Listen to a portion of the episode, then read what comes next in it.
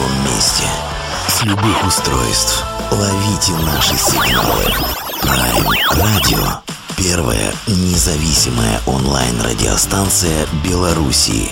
Авторские инсайды и музыкальные премьеры каждый день. PR Radio by prradio.by Prime Radio. Ваш правильный выбор. Всем доброго вечера. Это Prime Radio Беларусь. Мы сегодня к себе позвали наверное, человек, который нас рассудит с нашими антагонистами, которые постоянно нам прилетает за то, что а, белорусской музыке, белорусским музыкантам не всегда находится место в нашей радиоистории. А, ну, я, наверное, позже объясню, с чем это связано. К этому есть э, определенные моменты, которые мы сегодня тоже, надеюсь, обсудим. А, наверное, все-таки самый, э, как у нас в редакции его называют, самый пишущий, я же не знаю, что можно широко вложить в эту историю, понимаете, как знали, самый, самый пишущий белорусский журналист Геннадий Шостак с нами сегодня. Геннадий, привет вам огромное. Привет. Слушайте, ну, поскольку мы вас э, не только как журналиста, не только как третейского судью позвали к нам в эфир, а все-таки, когда исследуешь ваш медийный бэкграунд, понимаешь, что вы столько хорошего, с хороших вещей для белорусской музыки, для белорусской культуры сделали, но тем не менее есть один контрпункт, на который мы не можем не обратить внимания. А в вашем бэкграунде числится и работа на радио. Вот расскажите а, как раз-таки в пику этой концептуальной истории, а, каково, какие трудности и какие, главные радости для вас заставляла работа радиоведущим? Я сейчас уже не могу вспомнить, как называлась моя передача на радио Брест. Это был где-то 2001-2002 год. Это была передача на 20 минут, где я старался давать в эфир ту музыку, которая не звучит из каждого утюга. А поскольку из каждого утюга не звучали и брестские группы, то есть они были известны лишь в пределах родного города, то мне приходилось ну, скажем так, просить у музыкантов диски, то есть не CD даже, а CDR, которые официально не издавались, ну и там их крутить. Сложнее было, например, с российской, с украинской музыкой. Начальство на меня, скажем так, злилось, потому что приходилось оцифровывать с кассет, а это геморрой. И на кассетах запись, она все-таки, Дима, ну вы сами понимаете, вы, наверное, тоже помните, тот период, когда мы слушали музыку на кассетах, это все-таки, ну, мягко говоря, сложно. Но потом возник вопрос другой. То есть меня попросили либо поменять формат, извините за тавтологизм, в сторону формата. Ну, тогда звучали вот все эти «Мумий тролль», «Земфира» и тому подобное. Либо уходить. И я предпочел последнее, ибо Мумий тролль, Земфира и все прочее и так звучало и без меня. Эта радиоистория понятна, и она, наверное, как всегда, сталкивается с э, пониманием боссами, а тем, кто, теми, кто заправляет этими форматами, конечно, там еще и э, интерес аудитории учитывается. Это мы все прекрасно понимаем, а, но... Дима, они мне говорили так, ты распугаешь нам всю аудиторию своей музыкой. Совершенно согласен. Это, это история привычная, она, наверное, во веки веков останется. К сожалению, медийка все-таки подчинена, а, подчинена неким данным по аудитории, рейтингам и тому подобное. И даже если это город Брест, все равно там а, все эти а, принципы работали и работают до сих пор, к сожалению.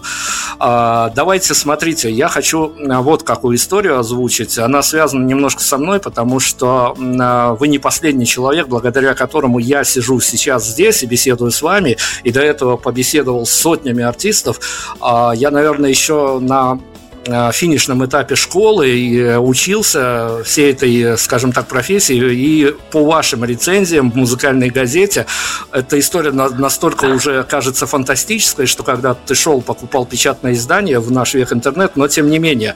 И я хочу вас спросить, э, в том числе ответьте и мне за мое будущее.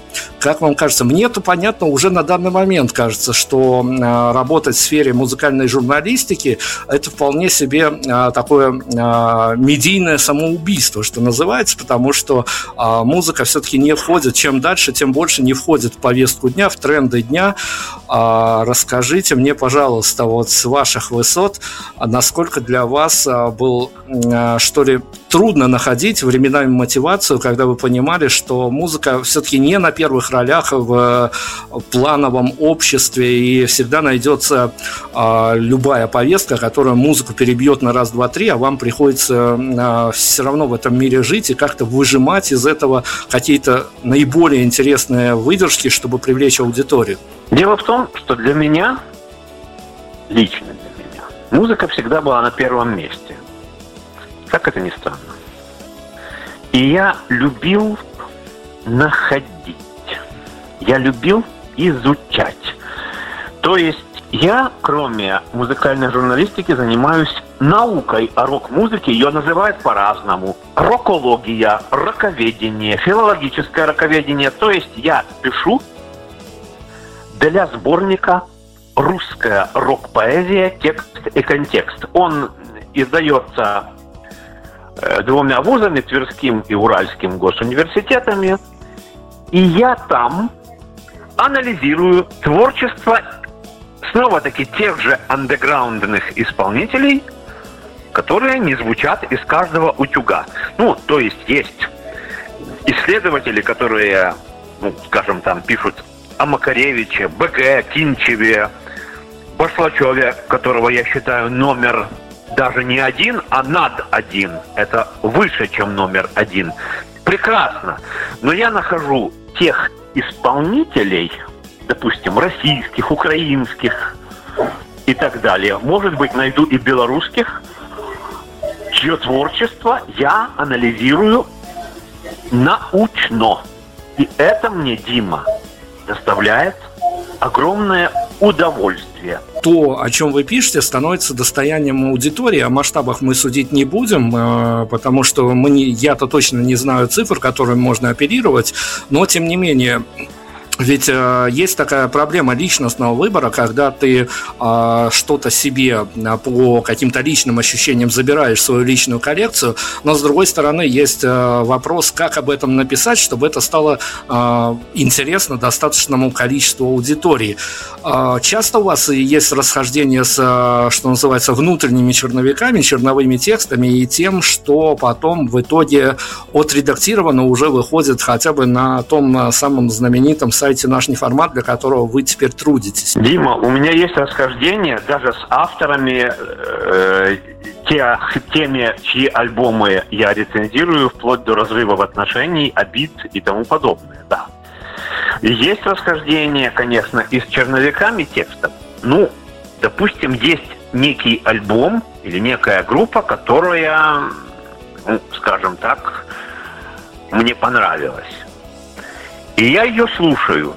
И я ее буду слушать, несмотря на то, что, ну вот даже, ну я не могу сказать, что эту группу ругают, эту группу просто не замечают.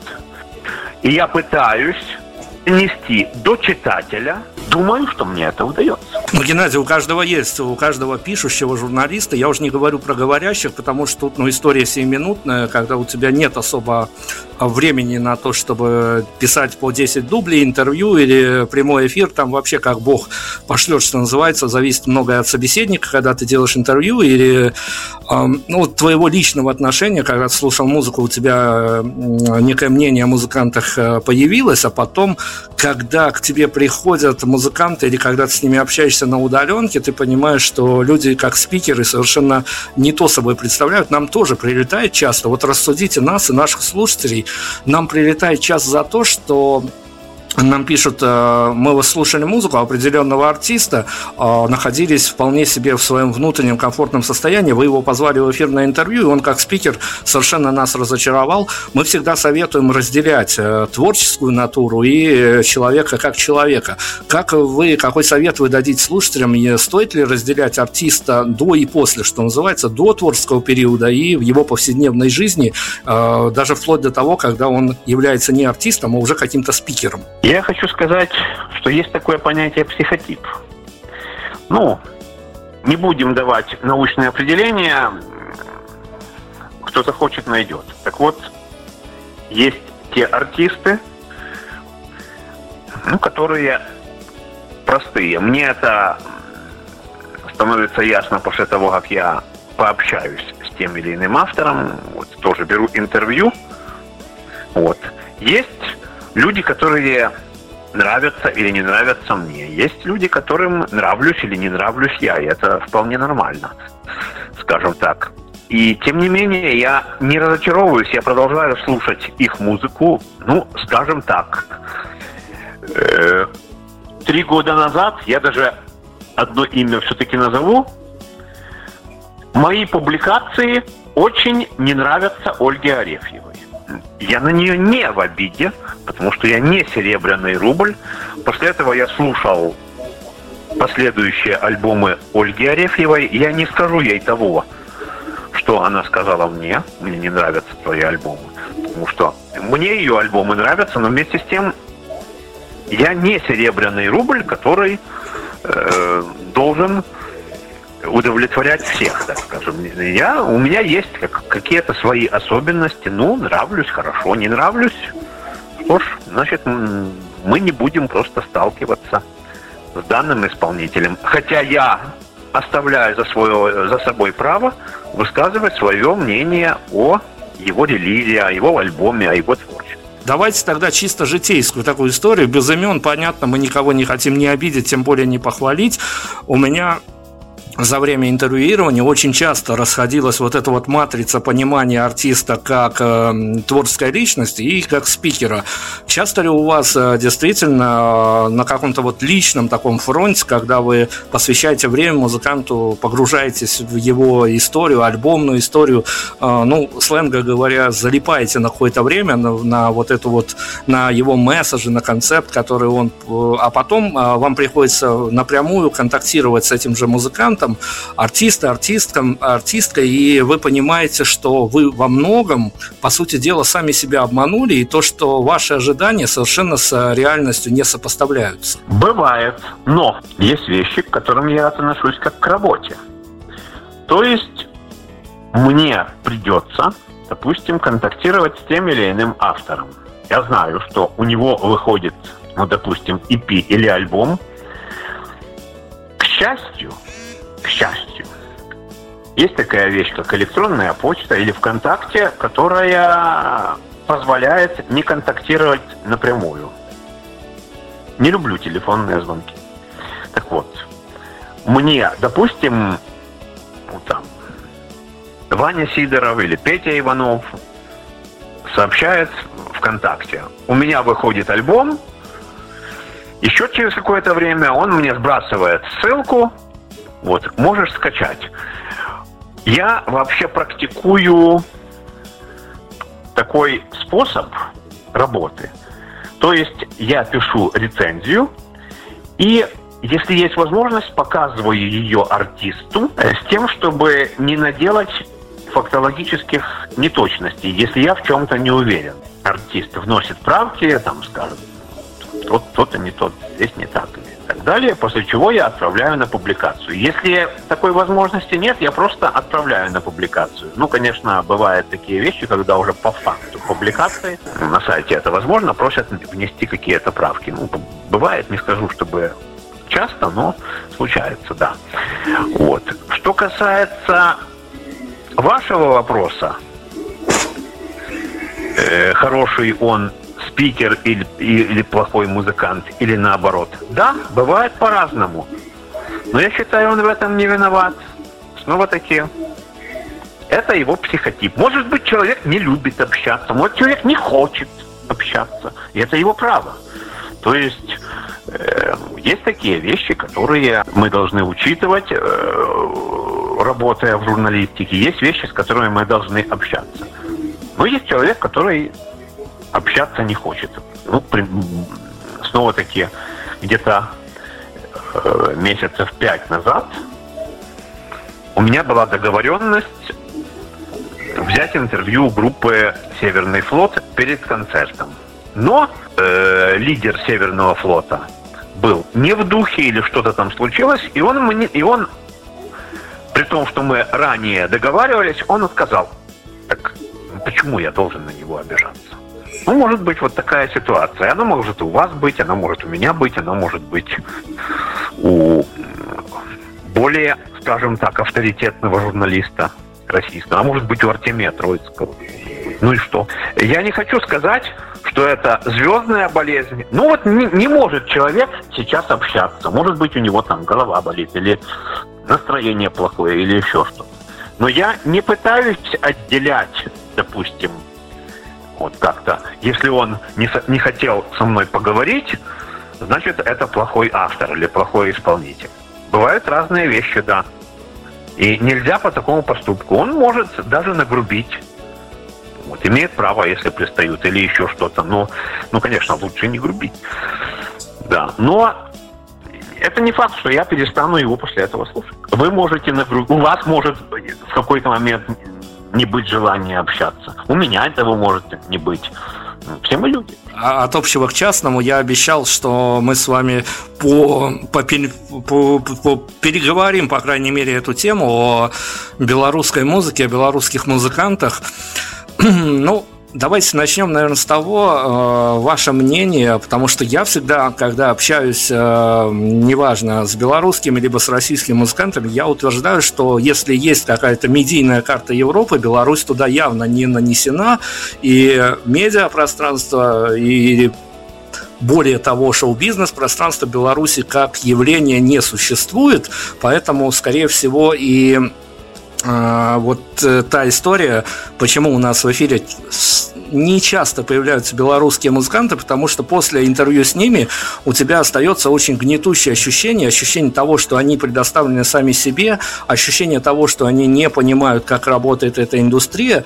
Ну, давайте я просто сформулирую вопрос достаточно коротко. Как вам кажется, а, человек, который прошел все этапы, и без интернетного, и интернетного, любые этапы в вашей жизни случались, а, можно в какую-то формулу загнать хотя бы в какую-то, ну, очень специфическую такое пространство, как белорусское медиапространство и белорусский шоу-бизнес? Это точно так же. Извините, я отвлекусь, может быть, на другие страны. Я могу назвать и украинских э, Вопли Видоплясова и Океана Эльзы. Я могу назвать молдаван Сдуб Шиздуб Куйбу и Гындул Мыце я могу назвать грузин в Газавребе. Это то же самое. То есть для того, чтобы стать популярным, хорошо это или плохо, музыкант должен попасть на российский музыкальный рынок.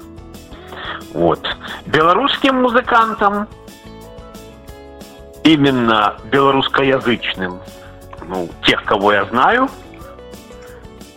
Популярность туда, увы и ах. Путь туда, увы и ах, заказан. Ну, и в силу того, что белорусский язык менее понятен, чем русский, и, ну, мне трудно сказать. Я вот слушаю многие группы, многих исполнителей, мне они нравятся. Но говорить о той хитовости, чтобы, ну вот, народ распевал их песни так, как распевает песни, допустим, Ляписа Трубецкого. Ну, пока такого нет. Но в то же время я могу сказать, что те же белорусские группы, они собирают своих слушателей, допустим, ну вот даже взять клуб «Репаблик», такие группы, как «Акуте», «Нискис», «Безнот», вот эти группы, они соберут и Prime Hall и Republic, ну, если, конечно, организаторы хорошо постараются. То есть, ну да, это не тот шоу-бизнес, как в России, но, можно сказать, белорусский шоу-бизнес, находящийся, может быть, в таком зачаточном состоянии. Вот. Но эти группы слушают пока в Беларуси, ну, мне кажется, что у, того, у тех же Нискис есть шансы прорваться в Россию. Ну, уже такое было, они выезжали в Москву. Геннадий, у, у, Нис, у Нискис дела действительно идут очень неплохо, и относительно да. какого-то экспортного да. варианта они вполне себе работают. Но давайте, поскольку Нискис и Акуты мы затронули, как вам кажется, ваше личное, субъективное во многом мнение, я буду педалировать слово субъективное, чтобы нас потом не разорвали с вами а, любители других городов, но это, наверное, такой факт уже неоспоримый, что в последнее время, а, что касается гитарной музыки, столица вот такой вот музыки перенеслась однозначно в Могилев, и вся движуха, которая происходит э, с громкими событиями, с громкими релизами в этой музыке, она принадлежит Могилеву, хотя бывало время, когда и ваш Брест, вполне себе а, группа САД, группа Дай Дорогу и прочие ребята тоже вполне... Как вам кажется, вот эта вот э, геоситуация с перемещением акцентов Могилев, с чем она связана? Ну, Могилев в свое время был тоже одним из центров еще скажем так, советского, постсоветского андеграунда, конец 80-х, начало 90-х, Юра Романов, журнал «Окорок», ну и так далее. Но я приведу один пример с Могилевым.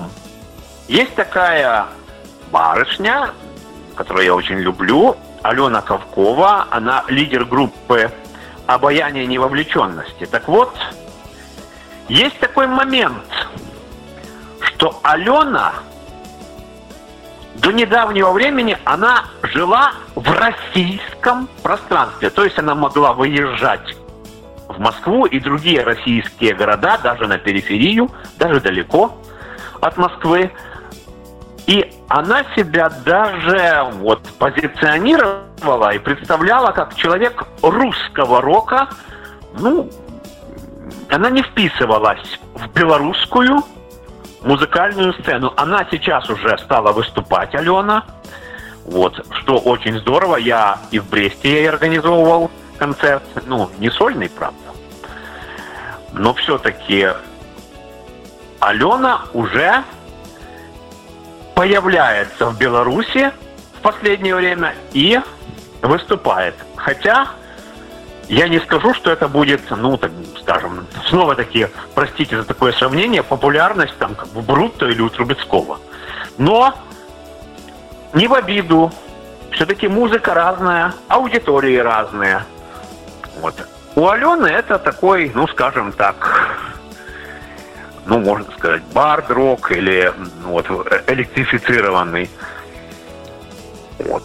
У них музыка более ну, не хочется говорить попсовая, ну, скажем так, она больше ложится на слух или ложится на слух большему количеству слушателей, аудитории. Вот. Творчество той же Алены Ковковой, ну, оно менее привычно. Его вряд ли будет слушать, его, оно вряд ли будет звучать из каждого утюга. И может быть это хорошо. Ну, давайте тогда от Могилева мы к вашему родному Бресту переберемся. Там есть э, давайте, ребя... давайте, давайте. ребята из «Дай дорог», которые, конечно, окучивают и большие российские площадки. А, но и это, большие это, наверное, такой частный случай. Но у вас есть куда более заметная и куда более интересная фигура. Вот я хотел бы инсайдов получить э, на эту тему от вас. У вас есть э, культовая группа, чего уж там говорить, под названием «Сад», э, которая Э, в свое время э, заходила на этот медиарынок российский, выпускалась на российских лейблах, но так и не выстрелила. Как вам кажется, э, какие особенности? Это действительно вот ментальность такова, что это настолько ментально понимательная группа со своей эстетикой, со своими какими-то глубокими мыслями, пусть там даже все иногда и в шутку обличено, но тем не менее это скорее какая-то такая глобалистическая история, но почему-то не выстреливающая, или это история, скорее, вот, которая принадлежит Беларуси, конкретно городу Брест? Дим, э, я бы не сказал, что они не выстрелили, они выстрелили, ну, это был, конечно, там еще 99-й, 2000 год, они выстрелили. Что-то даже, ну вот, был один альбом «Паутинка в небо» в 2004 году выходил на «Мистерии звуков». Так что нельзя сказать, что они не выстрелили, они прокрутились на диско-радио у Ксении Стриж. Они звучали на нашем радио. Так что, ну, насчет не выстрелили. Сейчас ситуация другая. Ну, к сожалению, сейчас сад мало что-либо делает для своей раскрутки. Ну, не знаю, может быть, потому что годы, может быть, потому что уже Володя Серафимов, лидер сада, в прошлом году разменялся в мой десяток. Вот. Но ему просто все равно. То есть есть концерты, на которые приходят в Бресте, в Минске, в Москву. Они сейчас не, е, э, не ездят, и некому в Москве организовывать концерты. Я знаю людей, которые э, занимались садом в начале нулевых, сделали сайт, э, привозили их в Москву. Вот. Теперь эти люди занимаются другими делами. Ну и сад тоже, соответственно, сад выступает у себя вот, в Бресте, в Минске, в основном. В других городах, даже в Беларуси, реже. Но их это устраивает. Хорошо, ну давайте тогда от э, феномена сада к феномену «Дай дорогу», потому что ну, нашим слушателям то это имя точно известно. Как вы объясните а, такую, я бы не сказал, я не могу сказать, что она неожиданная популярность. А, господин Стыльский вполне себе, а, что называется, а, такой временной автор, который очень удачно попадает в тему, попадает в струю в хорошем смысле слова. Но у вас есть какие-то эпитеты о таком глобальном успехе команды «Дай дорогу»? Эта группа многим нравится в России. Может быть, за счет актуальности музыки, потому что музыка актуальная, и текстов. Вот я читал рецензии на белорусские группы, допустим, в журнале «Фуз», и вот у журналистов, которые пишут о тех или иных российских группах, сразу возникает ситуация – ага, Беларусь, Лукашенко, диктатура. И они начинают, ну, то есть журналисты, рассматривать творчество белорусских групп вот сквозь эту призму, даже там, где в этом нет необходимости. То есть группа далека от политики, а ее уже стараются ну, как-то втиснуть вот это, что вот группа представляет собой там какой-нибудь белорусское сопротивление государственной идеологии. И это тоже, ну, хотим мы того или нет, работает на группу. Это добавляет популярности. Например, у тех же «Дай дорогу» в 2002 году вышла песня в 2004, прошу прощения, вышла песня «Саня», вот, которая была очень популярна в России, ну и так далее. То есть вот есть такие вещи, вот этот бэкграунд – он будет работать на группу, ну вот я скажу, что э, дай дорогу мне нравятся тому же Noise MC, который даже выступает в майке. ДД. И российские музыканты, с которыми «Дай дорогу» делят сцену, тоже делают им рекламу. Ну, насколько я знаю, «Дай дорогу» многим российским музыкантам даже ветеранам э, российского панка нравятся. И это радует. Хотя я не могу сказать, что ну, я, допустим, э, такой фанат, у меня есть какие-то другие приоритеты, но я за «Дай дорогу» очень рад. Я э, с большим удовольствием хожу на концерты, мы общаемся, когда видимся, но «Дай дорогу», вот, они, может быть, э, берут своей музыкой, да, как это ни странно, музыка у них легко запоминающая, э, запоминающаяся, ее легко петь. Ну и, конечно, актуальными текстами. Ну, вспомните, ДСПГ – это песня, от, э, там, допустим, от лица такого простого парня, который может быть из Бреста, из Москвы, из какого-нибудь другого города. То есть Юра Стыльский – это такой несмотря на возраст, свой парень. Выяснили мы с Брестским наследием, ну, на примере, на примере двух коллективов, конечно, примеров. Или двух коллективов. Примеров, да. примеров куда, куда больше, но нам надо еще остальные темы обсудить, не менее важные. Сейчас мы зайдем на очень, на очень глобальную тему, мы с вами зайдем. А, и эта тема мною уже была вынесена в эфирное пространство, когда мы все-таки позволяем себе немножко расстроиться в эмоциональном плане и э, поговорить с белорусскими музыкантами. Это не, я еще раз подчеркиваю, это не их вина в том, что мы расстраиваемся, это нас а, просто некий диссонанс накрывает, когда ты разговариваешь с украинскими, российскими ребятами, они понимают хотя бы куда там, что движется это пространство и оценивают свои удачи и неудачи. Здесь же все как стояло на мертвой точке, так и стоит именно в плане какого-то продвижения, пиара и менеджмента.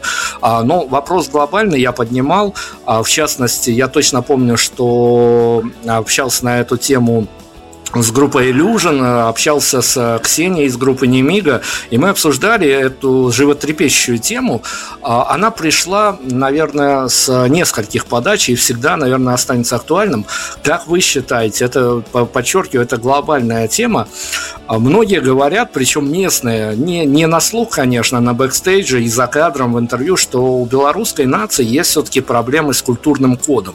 Я скажу так, ну вот какая-то оценка себя – Э, но это зависит от того, насколько ты вот, оцениваешь свое творчество и свои возможности. Ну, к примеру, тем же Illusion, той же Ксении Валендо и многим белорусским музыкантам важно, чтобы их слышали у себя на родине. То есть они для этого делают э, бесплатным прослушивание. Ну, есть платные, они выкладываются, например, на iTunes, тот же Google Play, но их можно послушать и на той же Яндекс Музыке, их можно послушать на SoundCloud, э, их можно послушать ВКонтакте. Вот. И при том, что они, э, ну вот, те музыканты, которых вы сейчас, э, Дима, назвали, они, как правило, не претендуют на материальное вознаграждение. Они ну, смотрят на это так. Получится заработать хорошо, не получится. То есть нет вот такого вот, ну, вот как это делают российские музыканты, как делает, например, пикник, что вот только платно и все.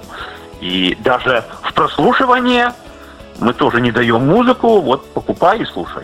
Вот это, ну, мне кажется, что это не белорусский код, э, здесь играет роль, ну, вот такой коммерческий подход. Что касается вот белорусов, вы сейчас меня поймете, о, о чем я. Может, эти музыканты, они еще, ну, считают себя недостаточно звездами для того, чтобы зарабатывать своей музыкой. И, ну, я не знаю, правильно ли я понял ваш вопрос. Вот, если что, поправите или конкретизируете, но вот они хотят, они считают, ну, спасибо, театр не Мига, э, вот, что они развивают своим творчеством белорусскую культуру, и чем больше белорусов их будет слушать, тем лучше.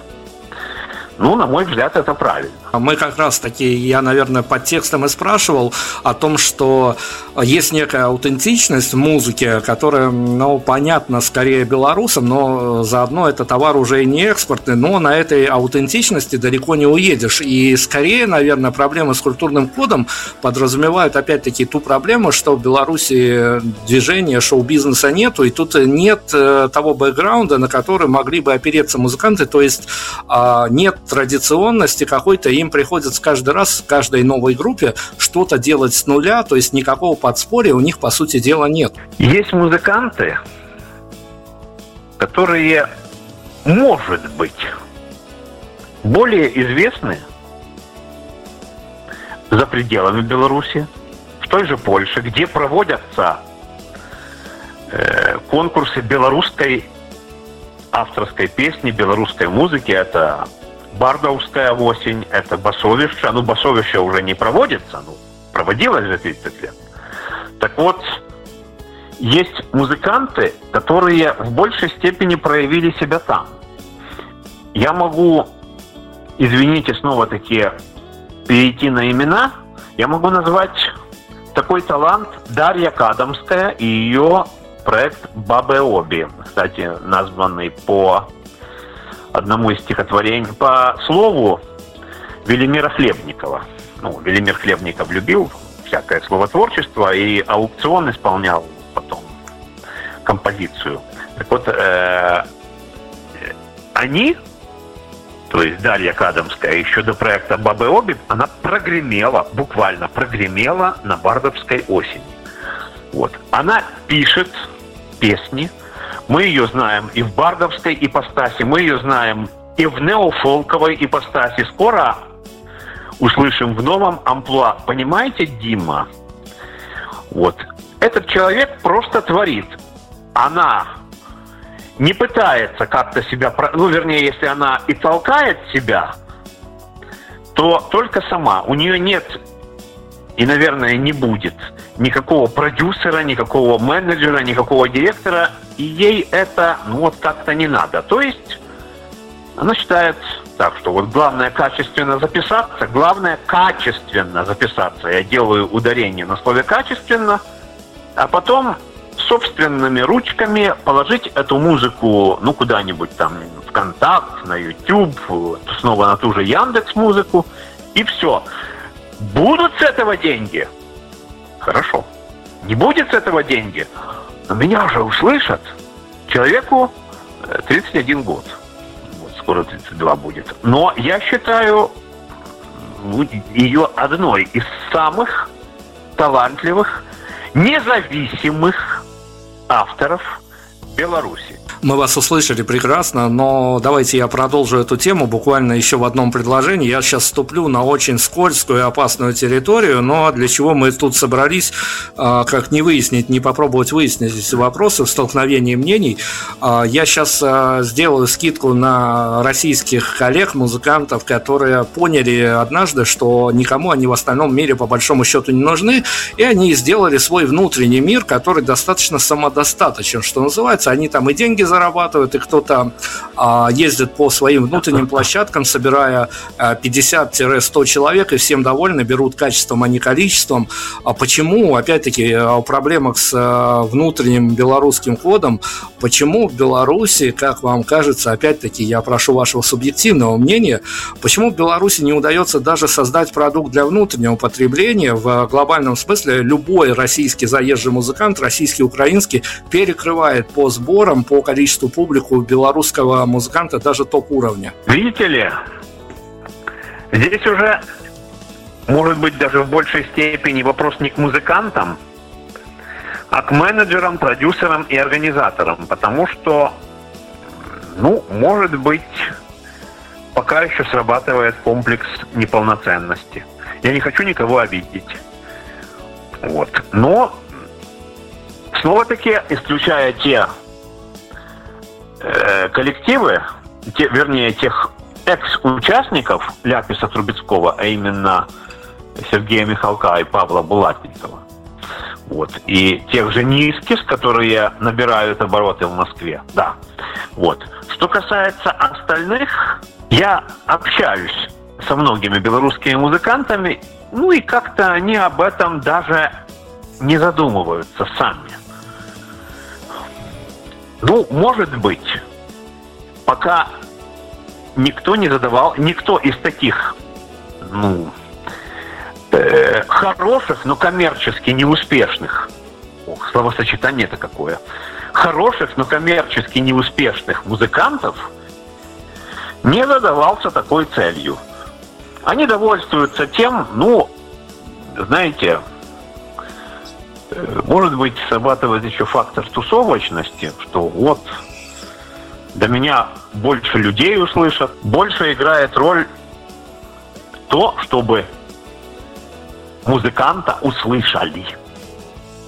А остальное уже отходит на задний план. Давайте тогда, хорошо, мы исключили претензии к музыкантам, есть претензии к менеджменту, но, с другой стороны, а, в Беларуси есть ребята, которые очень толково делают менеджмент. Это, конечно, одиночные фигуры, и хвала им за это. А, но, с другой стороны, э, тут же есть э, большая вина и медиа структур, которые должны донести э, коммуникационную линию, исполнять, чтобы донести, чтобы артиста услышали. Я, э, наверное, сделал акцент на том, что была хорошая попытка изначально в концепции сделать такой коммуникационный канал. А в итоге она превратилась в какой-то цирк Шапито. В плане того, я сейчас буду налегать на проект «Эксперты Бай», где было изначально хорошая идея задумана, но она, как всегда, превратилась в Беларуси в какую-то абсолютную неразбериху. Вы, как э, участник э, тех событий, э, вы можете даже это не проговаривать, вы просто нам для эфира скажите свои внутренние ощущения. Вы понимаете те мотивы, которые послужили закрытием этого проекта, который, в общем-то, в какой-то мере себя пиарил как чуть ли не главные какие-то обозреватели и доносчики артистов до слушателей? Э, я могу сказать, что в интервью белорусскому каналу «Культура», это белорусское радио имеется в виду, не российское, Дмитрий Бескарвайный сказал, что проект «Эксперты Бай» себя исчерпал. Мне тоже было очень жаль, потому что ну, я там тоже черпал определенную информацию. Это действительно был замечательный портал. Слава богу, что он еще доступен, им можно пользоваться. И я туда иногда обращаюсь. Но, Дима, есть еще Тузин FM, есть еще, э, ну, скажем так, э, как же этот сайт-то назовут, есть Mac34net, вот, где можно даже какие-то альбомы скачивать, ну, тоже бесплатно, в том числе. Вот. Сейчас, насколько я знаю, рождается Understage. Вот. Есть такие радиопроекты, простите меня, э, я не хочу нарушать этику, но тем не менее я назову как э, факты. Есть на Первом канале Белорусского радио программа «Дисковод» или на радио «Столица» «Крок до рока». Почему я называю эти программы? Потому что туда приглашаются музыканты, которые так или иначе пиарят своих э, пиарят свои релизы, то есть альбомы, EP, синглы. И я вам скажу, что столица делает много для популяризации белорусского рока. Именно белорусского рока. Вот. Почему музыканты не получают от этого денег? Тут вопросов очень много, и вопросов скорее даже не к столице. Не все регистрируют свои авторские права. Не все умеют зарабатывать деньги. Ну вот, кстати, насколько я знаю, и Дима Бескаравайный, и тот же Александр Чернухо выступали в октябре с лекциями – собственно, на предмет шоу-бизнеса, то есть как зарабатывать на своей музыке. Это было, ну вот я знаю, там, по-моему, где-то 3 или 4 и 13 октября даже вот были лекции. Я, к сожалению, дру- живу в другом городе. Если бы в Минске жил, то непременно посетил бы. Да, это пока что еще не получило своего, ну, такого широкого распространения, но радует то, что есть люди, которые хоть иногда этим занимаются. И я могу даже сказать, слава Диме Бескаравайному и Алекс, с которым я знаком, и Александру Чернухе, с которым мы когда-то только переписывались ВКонтакте. О еще одном портале, это Тузин FM. Сергей Будкин, он делает очень много для развития белорусской, белорусскоязычной музыки, тот же «Заспевай», но мне этот проект, который я даже освещал на нашем неформате, ну вот он кажется, э, что туда попадают не все. Я не знаю пока, чья это вина. Может быть, не все туда допускаются – но с другой стороны, может быть, и не все хотят туда попадать. Вот. Хотя это было бы хорошим подспорьем. Эти конкурсы, там есть материальное вознаграждение, есть курсы тоже, как э, как себя подать. Есть у музыкантов свои менторы, которые их обучают. Вот. Но другое дело, что пока, к сожалению... Дело в том, что пока, к сожалению, это не получило широкого развития. Ну, напоминает тусовку. Что вот, например, некий журналист собрал тусовку своих музыкантов, близких по духу. Он с ними работает, скажем так, пропагандирует их творчество, находит новых музыкантов, но, скажем так, масштабов страны это пока не получает. Геннадий, давайте тогда у нас есть концепт определенный, и мы с вами обсудили внешние факторы, мы с вами перепрыгнули на внутренние факторы. Сейчас мы всю эту историю скрестим воедино и все-таки какую-то цельную линию попробуем вырисовать. А, у нас когда сложилась абсолютно в стране, абсолютно идеально, как мне казалось, медиа-история с э, талантливыми ребятами из группы Navi Band, когда они пробились на Евровидение, и вы, надо сказать, э, комментировали в одном из интервью их проход с белорусскоязычной песней, и ну, это дела давно минувших дней, по сути дела, но, с другой стороны, сей факт имел место быть, и ребят съездили, ребята выступили, все у них удачно, ребята безумно талантливые, но по возвращению с э, европейского рынка, скажем так, с евро... а куда уже большая площадка, то для белорусских музыкантов, ну, правда, не на нагрымишь им ехать, по сути дела. А, по... Если отслеживать их медийный путь, может быть, журналистских позиций, может быть, не с а, мы редакцией начали замечать, что вся эта история погружается в достаточно ну, достаточно унылую, такую местечковую историю. То есть ребята ездят, ребята играют концерты, но, по-моему, у них сами глаза уже потухли.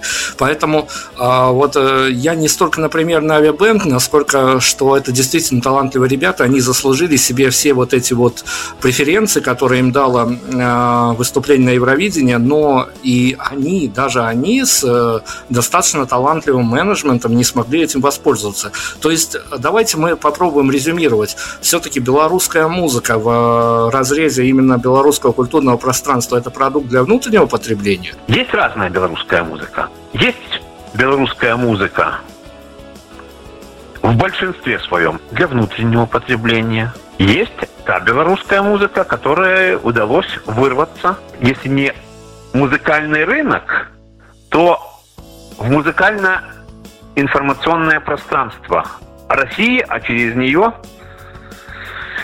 простите, воспользуюсь архаичным термином СНГ. Да, есть.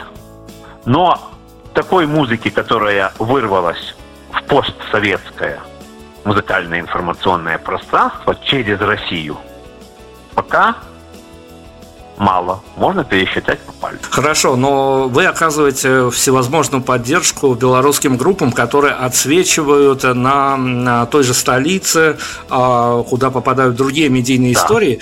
Как вам кажется, опять-таки субъективно, опять-таки я хочу подчеркнуть без имен, чтобы потом вас а, и меня не обвинили в каких-то пристрастиях, а, но вот пропуская это все через себя, эти радиоэфиры прослушивая, создается впечатление, что есть есть место для шага вперед, либо вот э, вы писали о чем-то, анонсировали выступление, допустим, в году 2016, и в 2020 вы пишете, что группа опять пришла на радио столицу, неважно какая, но вы ощущаете какой-то дежавю, как будто в 2016 ничего, в общем-то, не поменялось. Бывает такое, когда группа выпустила хороший альбом, все замечательно, в том же 2016 году,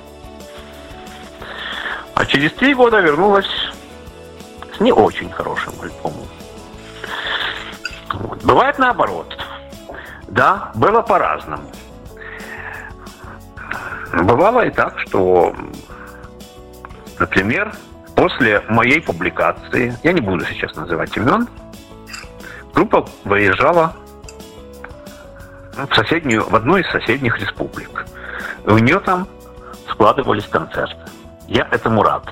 Да, к сожалению, все вернулось на круги своя, но тут уже вопросы к группе.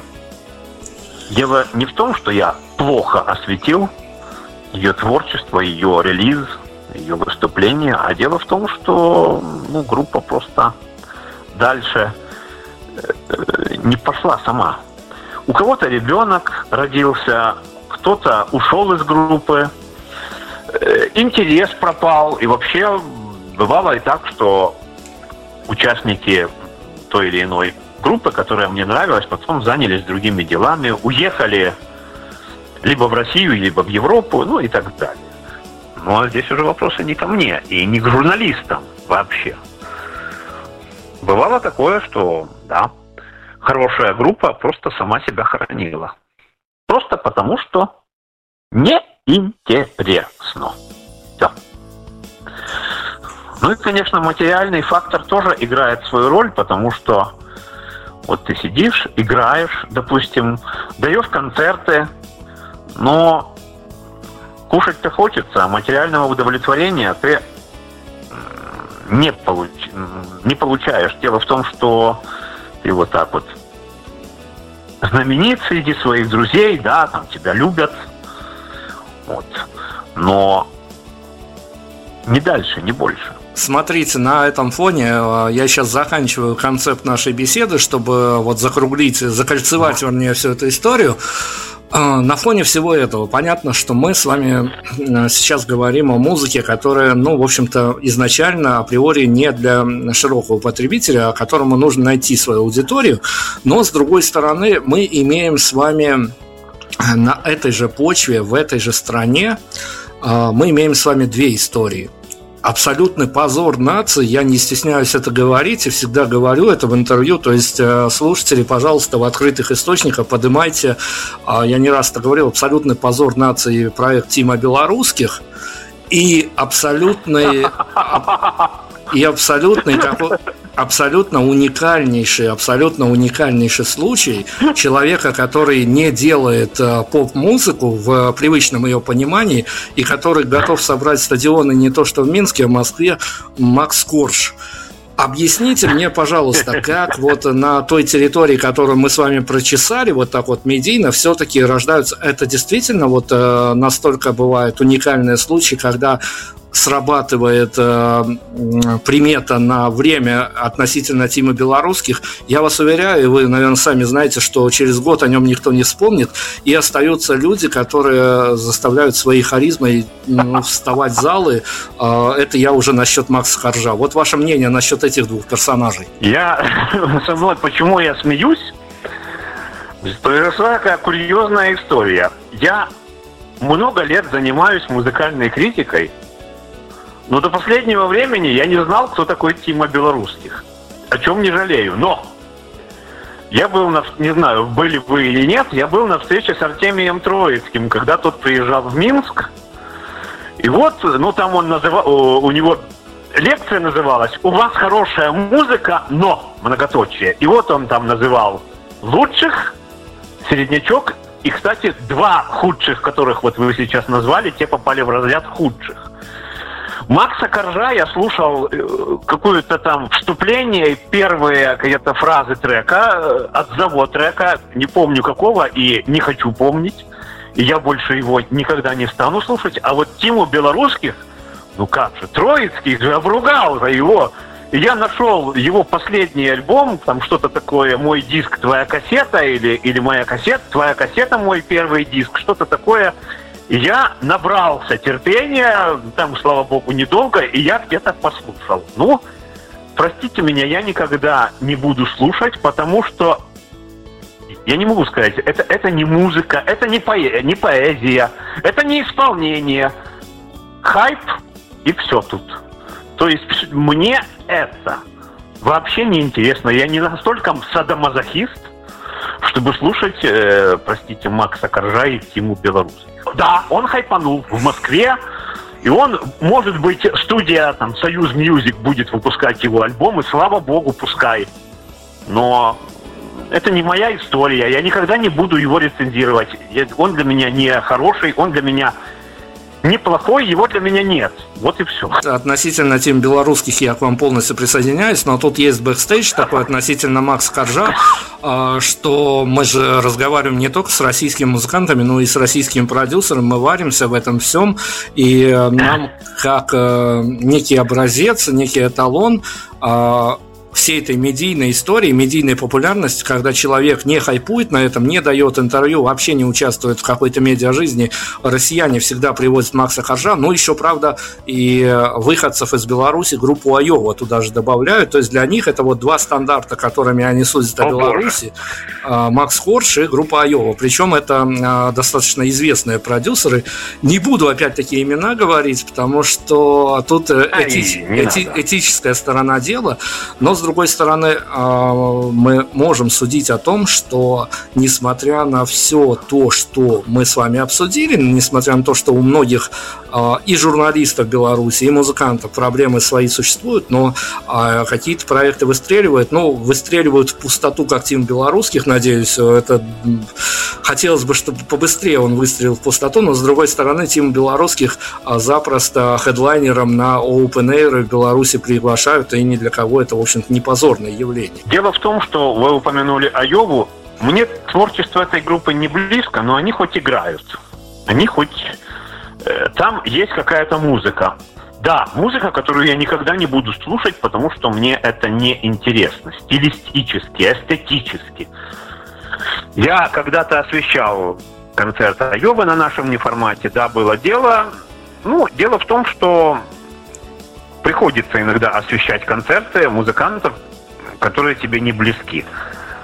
Но на концерт э, ни Макса Коржа, ни, Дим, ни Тима Белорусских, тем более, я никогда не пойду, ноги моей там не будет. Вот. Не потому, что я такой сноб, а просто ну, неинтересно мне это. Я не могу это назвать искусством. Я не могу это назвать музыкой, я не могу это назвать поэзией. Вот и все. А то, что они не все то золото, что блестит. Я не хочу грубо выражаться в эфире, извините. Мы сейчас по классике прям пойдем. А, еще Сергей Довлатов говорил о том, что любой журналист э, мечтает написать э, художественную книгу. Это, в общем-то, правда. Даже журналист, который говорит или пишет о музыке, тоже, э, конечно, мечтает написать книгу, но вы пошли дальше, вы хотя бы свои литературные измышления, вы эпические научные труды вкладываете, но я разверну этот вопрос в другую сторону. А, есть же а, у любого журналиста, неважно пишет он или говорит, а, есть среди ныне живущих персонажей вот такие заветные цели, к которым он движется. Иногда они по разным причинам недостижимы, потому что иногда приходится интервью пробивать через абсолютное какое-то неимоверное количество менеджеров, большинство из которых там, я не знаю, девчонки 20 лет, которые только вот пришли с улицы, что называется, по набору, и ты никогда не доберешь до этого артиста. У вас есть какая-то заветная вот э, внутренняя мечта у кого-то из ныне живущих э, артистов, если бы выдалась такая возможность, прям вот развернутое интервью взять, чтобы вы могли без цензуры и потом без э, редактуры спросить, о чем вам хочется. Это может быть не один, это может быть несколько персонажей. Мои, меч... Мои мечты тьфу-тьфу-тьфу, до сих пор осуществлялись. Пусть не сразу, да. У кого мне хотелось бы взять интервью? Мне бы хотелось взять интервью у Бориса Борисовича Гребенщикова. До сих пор вы его считаете актуальным? Во многом, да. Я его считаю актуальным. Вот. Да, я, э, как сказать, понимаете, Дима, о чем мы сейчас говорим? Ну вот, снова-таки я скажу такую вещь, э, может быть, ну, я не знаю, насколько вот, это политкорректно. Когда был Майдан, мне хотелось взять интервью у Сергея Михалка. Вот. Ну, конечно, это мне не удалось ни в Беларуси, ни потом уже вне Беларуси, где мы, э, скажем так, могли пересечься. То есть я бывал на многих концертах Брутто и так далее. Ну, мне хотелось э, тогда взять интервью, потому что, ну да, это было все-таки актуально э, для культурной жизни Все-таки наш не формат, это сайт больше такой либеральный. Понимаете, Дима, я хочу разговаривать, например, об искусстве. Я уже сейчас не буду за Михалком бегать и пытаться брать у него интервью, потому что я решил политику, любую, про государственную, оппозиционную послать подальше. Мне интересно искусство. Вот. Есть люди, которые мне симпатичны, как творческие личности, как творческие единицы. И я готов был бы взять у них интервью. Или, может быть, э, ну, вот если бы нам удалось как-то пересечься, поговорить, там, пообщаться. Но обычно это удавалось. Пусть не сразу. А БГ, да, БГ для меня актуален будет всегда. Два последних вопроса, мы будем резюмировать всю эту историю. Два последних вопроса. И а, первый вопрос, он очень глобальный, он, э, вот э, вы прям почувствуйте в, в ответе на него ответственность за все, что вы скажете, потому что я говорил, что я когда-то учился на ваших рецензиях, а сейчас мы обратимся уже к подрастающему поколению людей, которые выходят из журфаков и просто которые, ну, сейчас грани между профессиями стерлись на самом деле. А как вам кажется, вы человек, который от э, экспертов Бай до звуков РУ, до журнала ФУС, везде поработавши, зная всю эту индустрию, в общем-то, хотя бы и на удаленке, но изнутри, вы можете сложить э, весь свой багаж, весь свой бэкграунд в одну какую-то отдельно взятую копилочку, и можете вы сказать, что за пишущим журналистом, за говорящим журналистом нарастает какой-то статус, которым он в один прекрасный момент может воспользоваться и вывалить все свои регалии, чтобы однажды взять интервью у того человека, которому, ну, а, скажем так, э, не студент на стажировке, но даже человек, который проработал какой-то, пусть даже газете или журнале республиканского значения, никогда не близко не приблизится, потому что это не тот статус. Нет, как раз что касается статуса, я вообще отбрасываю эту категорию. Дело не в статусе. Были люди, которые не имели никакого статуса, но общаться с ними я бы не хотел и не хочу. Это люди из андеграунда. А есть люди статусные. Ну, то есть, как вы говорите. Есть люди, у которых ну, вот есть какие-то имею уже есть люди, которые имеют какие-то заслуги. Вот. И я разговариваю я даже у некоторых дома бывал, скажем так, и все нормально. Мы можем общаться, мы можем, извините, выпивать вместе, или там как-то общаться. Здесь самое главное, на мой субъективный взгляд, самое главное – это человеческий фактор, человеческие качества. То есть человек, находящийся, как вы говорите, в высоком статусе, он может быть добрым, открытым, общительным. А есть э, человек, ничего из себя не представляющий, но гнущий пальцы.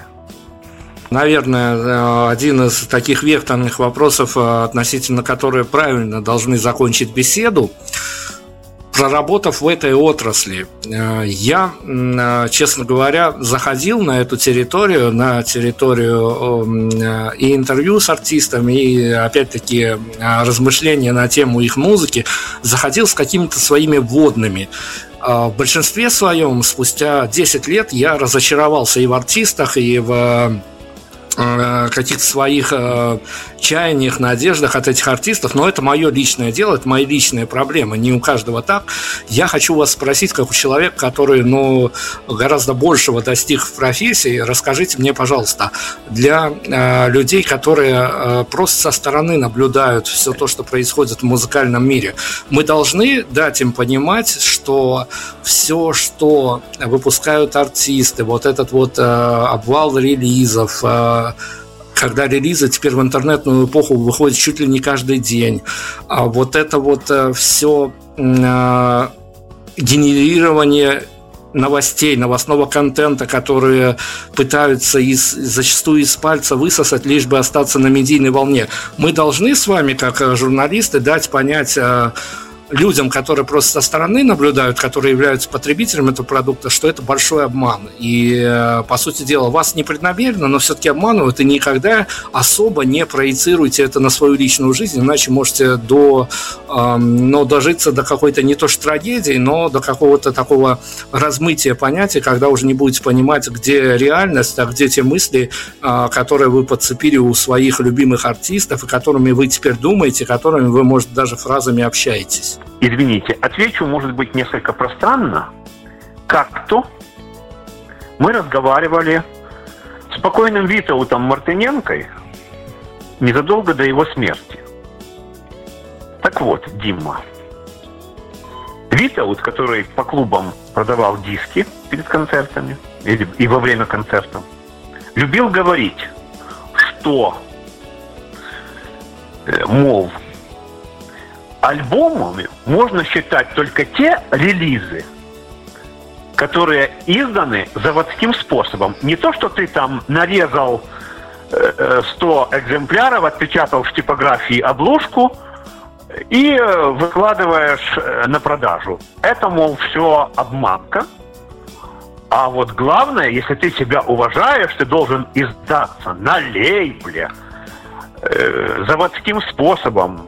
Ну, я вот, э, Дима, вам скажу, что вот даже у моей хорошо знакомой Тани Белоногой вышел альбом «Мотылек» на стихи Евгении Янищиц. Но он вышел не на лейбле. Так вот, Дима, о, э, Витоват Мартыненко, который любил Таню Белоногую, он сокрушался по этому поводу. Мол, то, что выходит в интернете, это не альбомы, и их нельзя считать э, вообще релизами, это недостойно внимания. И то, что само писано, это тоже не релизы и тоже недостойно внимания. Я категорически не согласен с такой позицией, хотя я очень любил Витаута Мартыненко как человека, и у меня есть его книги, его замечательные книги. Он, ну вот, мне нравится, как он критикует. Мне нравится, как он говорит. Вот он выдавал такие живые рецензии прямо у прилавка на диске, которые продавал. Это замечательно. Но все-таки позиция Витаута Мартыненки и ну, некоторых моих коллег, которых я здесь не буду называть, э, это устаревшая позиция. Не все музыканты имеют возможность издаться на лейбле. И есть такая штука, когда ты издаешься на лейбле, и там, а вот эту песню нельзя включать в альбом, а вот эту надо. Ну, то есть кто-то диктует. Когда музыкант издается в интернете, то он сам может определить, что ему в данный альбом включать, что печатать на обложке. То есть вот этот DIY, как мы это называем, я считаю, что это правильно. Что касается второй части вашего вопроса, должны ли мы на это обращать внимание? Да, должны. Но другое дело, каждый определяет для себя сам. Э, что я хочу сказать? Ну, снова-таки. Есть люди, которых я уважаю. И вот э, это музыканты, которые ну, вот, играют, допустим, блюз. Это серьезные люди. И вот у них э, отношение, например, к Егору Летову резко негативное. То есть это э, примитивная музыка, это мат – и не стоит его изучать, ну, потому что в литературоведении уже там наметилось такое направление, летоведение, да, и вот того же, э, вот есть диссертации по Летову защищаются еще, но есть люди, которые, ну, у которых есть позиция, что, мол, заслуга того же Егора Летова, она сильно преувеличена. Никакой он там не поэт, никакой он к черту не футурист, это вот просто э, кликуша, который там вот э, громко выражал свое недовольство, вот, а, там, э, психовал со, э, со сцены, там, озлоблялся, э, депрессию свою выплескивал. Вот и все. Ну, есть такой уровень суждения. Есть литературоведы, которые ну, сейчас пишут фундаментальные труды о Летове. Вот. Ну, поэтому здесь нельзя э, вот так однозначно говорить, стоит, не стоит. Есть альбомы, которые я слушаю, например, есть альбомы, которые я слушаю, а потом я просто о них забываю. Э, ну вот как, я выступаю экспертом на нашем неформате. Вот. Я слушаю все, что выходит.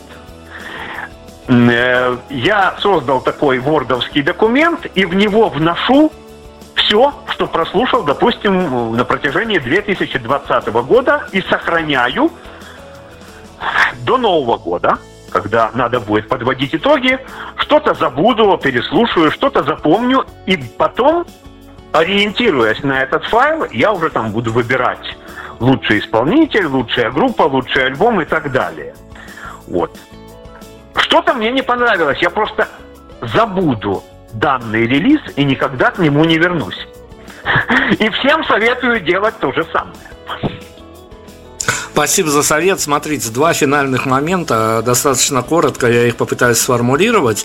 А, во-первых, мы не можем с вами выпадать из повестки дня, даже если мы не говорим о музыке. Э, наряду с тем, что в нашей богоспасаемой стране а, прости господи, попы э, не нашли ничего другого, как окроплять город Минск с вертолетов э, от коронавируса. Как вам кажется, в эти смутные времена, когда каждый в своей внутренней истерике, панике, а кто-то в внутренней миграции, э, музыка что-то может повлиять на настроение человека? Мы сейчас с вами говорим о людях, которые, ну вот каждый день выходят из дома, кто-то из них в наушниках, кто-то из них под впечатлением от того, что прослушал, и у каждого есть на подкорке где-то сознание, что мы живем уже в изменившемся мире, и ты можешь э, вот буквально подцепить какой-то вирус, э, и потом станешь героем новостей, вернее, даже не станешь, а просто станешь безымянным героем. Как вам кажется, музыка способна в такие смутные времена какое-то позитивное впечатление, не знаю, даже не впечатление, а скорее внутреннюю энергию преподать людям, которые и так всего боятся? Она не может, она преподносит. Равно как и другие виды искусства. Один мой знакомый, кстати, рок-музыкант, автор-исполнитель собственных песен, не буду называть имени, он пересматривает сериал «Зона».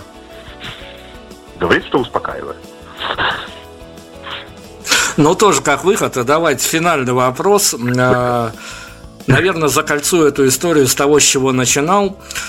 А вам, как человеку, который э, многое, многие вот эти этапы прошел, что называется, по, по самому краю, э, на, на, на самых передних фронтах медиафронта, а даже уже не мне, потому что я уже что-то понимаю в этой профессии, хотя достаточно немного, и всегда пытаюсь э, как-то но мотивировать себя, хотя, с другой стороны, а если мне подсовывают мои же интервью двухгодичной давности, у меня, кроме слова «мудак», э, это можно произносить, к себе никакие, никаких эпитетов больше не находится, но это факторы роста. А давайте мы, мы э, с вами попробуем сгенерировать некую формулу для людей, которые э, посвятят себя музыкальной журналистике, ну, может быть, просто журналистике в искусстве. Э, у вас есть какая-то универсальная формула, э, тех событий, которые должны случиться на пути молодого журналиста, чтобы он э, к какому-то периоду понял, что он стал, если не звездой местной музыкальной журналистики, то хотя бы он понял, что он этим занимается не зря. У меня вообще основная профессия – музыкальная педагогика, которую я очень и очень не любил. Э, не буду вдаваться в подробности, наша передача не об этом. Что касается молодого журналиста или человека, желающего стать журналистом, Дима, здесь самое главное, хоть какие-то начатки, э, не буду говорить музыкального, но общего образования и любовь. Любовь к профессии. Я выделяю это слово. Я знаю людей, которые пришли из разных профессий. Были филологи, были инженеры, физики, которые становились великолепными рецензентами. Ну, вспомним... Ой, я уже... Ладно, не могу вспомнить ту фамилию, которую, тот пример, который хотел привести чуть-чуть из другой области, но не суть. Дело в том, что главное, я говорю это вам и всем слушателям, любить то, что ты делаешь. Главное, чтобы это вас, ну, простите за такой жаргонизм, за такое просторечие, торкало. И тогда все будет хорошо. Не занимайтесь тем, чем не в кайф.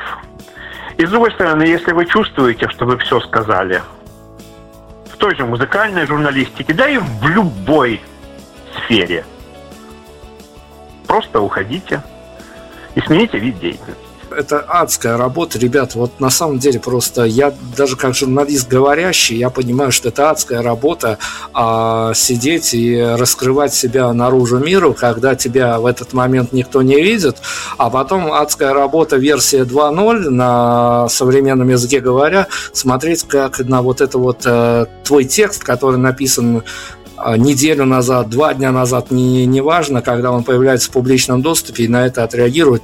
Геннадий, спасибо вам огромное, было ужасно интересно пообщаться, и спасибо за то, что вы делаете. Я думаю, что э, обязательно, обязательно просто, ну, я не знаю, я надеюсь, что у вас еще хватит сил э, в какой-то момент переключиться и на написание мемуаров, которые станут для кого-то настольной книгой, потому что у вас такой, такой бэкграунд, который никто, к сожалению, пережить уже не сможет, потому что, ну, из вашего поколения, к сожалению, в активном таком медийном поле немного осталось, поэтому я вам желаю только, наверное, каких-то мотивационных моментов, чтобы вы сами себя не, не то что в глобальном смысле, а прям каждый день а, могли мотивировать, а, могли а, что-то для себя находить интересного, ну и артистам давайте побольше поводов, чтобы Геннадий не скучал. Спасибо вам огромное. Спасибо. Prime Radio Ваш правильный выбор.